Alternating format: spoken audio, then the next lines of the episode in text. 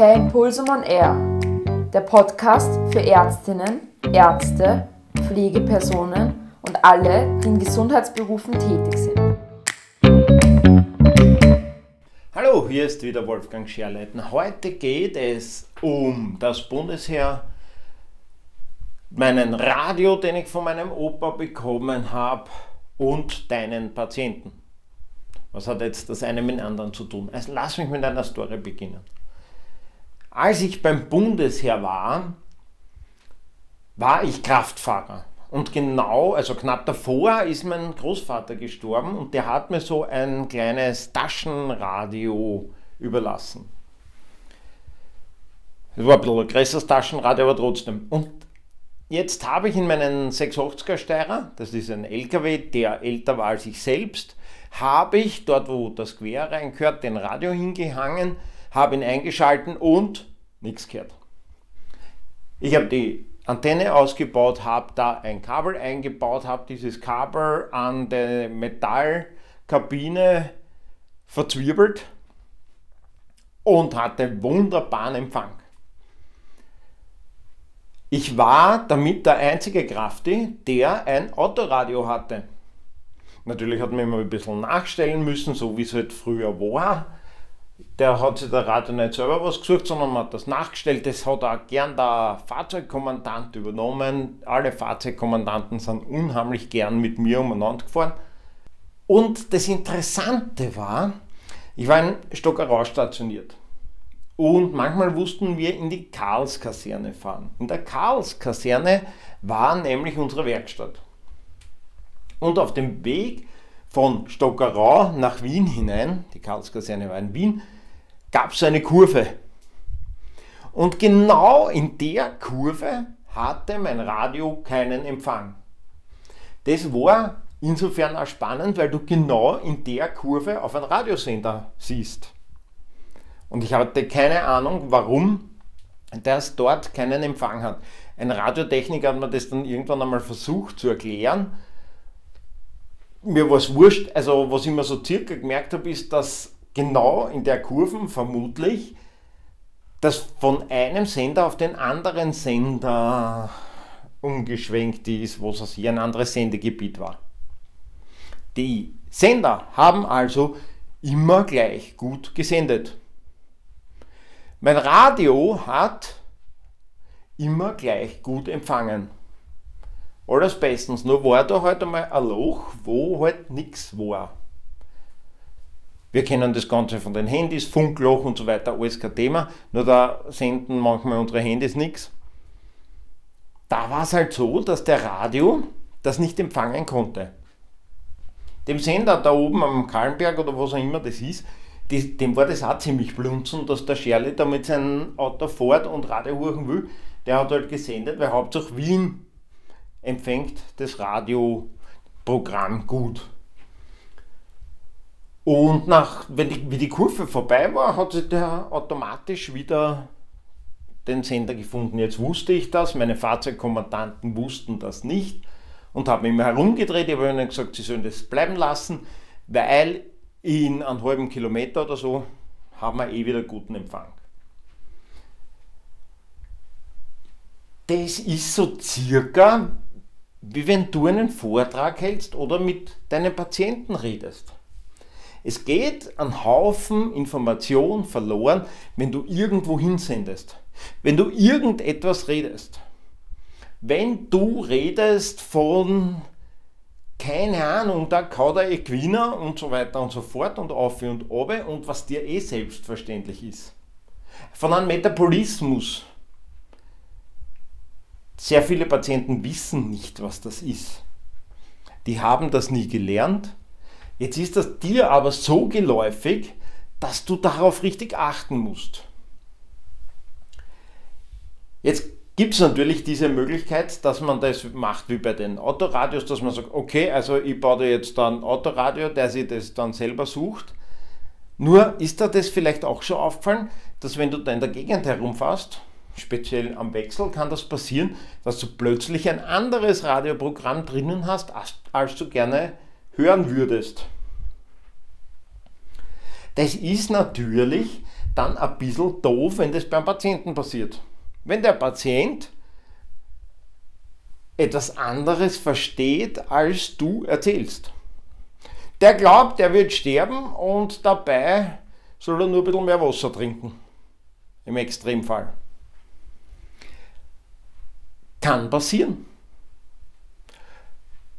Jetzt ist es halt wichtig, dass wir versuchen, wenn wir senden, dass wir unsere Sendeleistung und unsere Art zu senden und die Wellenlänge auf unseren Empfänger, der uns meistens gegenüber sitzt oder steht, einstellen. Ist das ein Bauarbeiter, werde ich mit dem anders reden als mit einem Anwalt.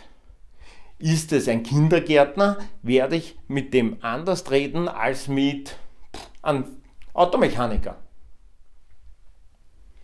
Ist es ein Förster, werde ich mit dem anders reden, als wäre es ein Arzt. Jetzt ist es wirklich wichtig, dass du bei jedem Gespräch nicht reflektierst, weil dann ist es eh schon spät, sondern bei jedem Gespräch dir überlegst, wer sitzt mir da gegenüber. Ist vielleicht ganz praktisch, wenn du auf deiner Patientenkartei ganz oben den Beruf stehen hast. Gleich als erstes den Beruf rein.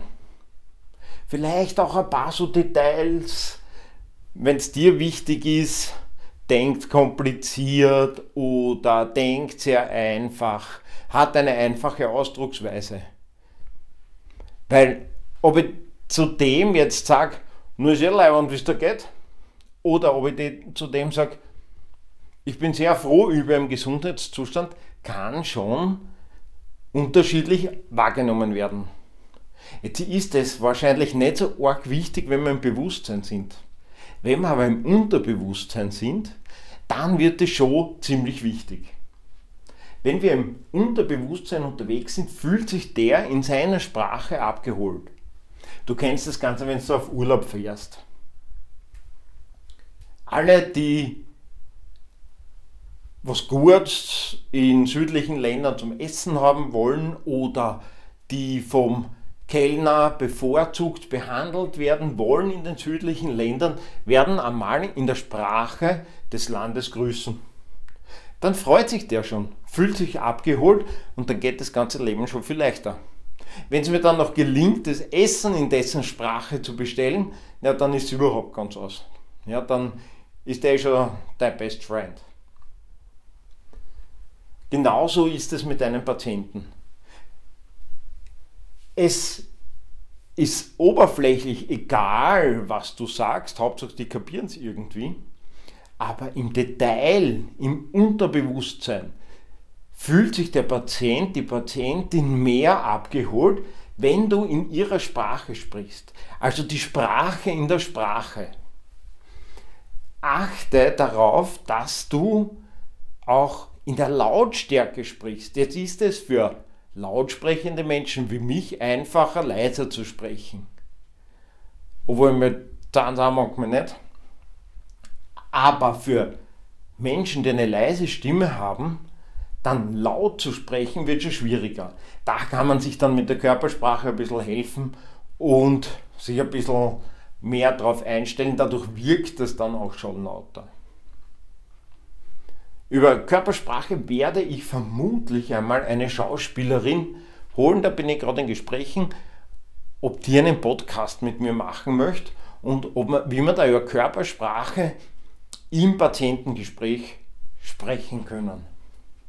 Über diese Art zu sprechen, wann immer es dir einfällt.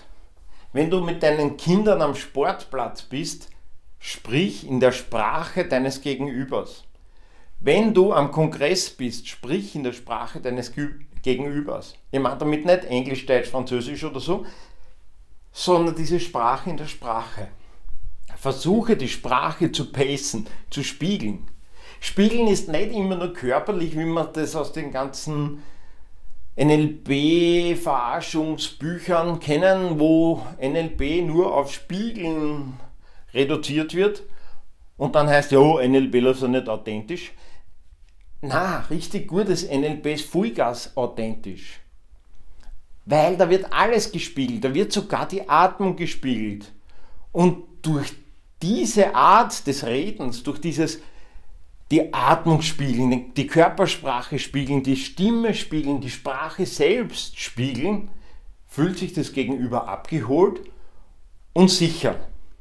Und Sicherheit des Patienten gegenüber dir, das brauchst du ja original. Dadurch wird dein Leben leichter. Also warum sollst du es dann nicht machen? Warum sollst du nicht dein Gegenüber spiegeln, dem Sender, äh, dem, dem, dem Empfänger es leichter machen, das, was du aussendest, zu empfangen?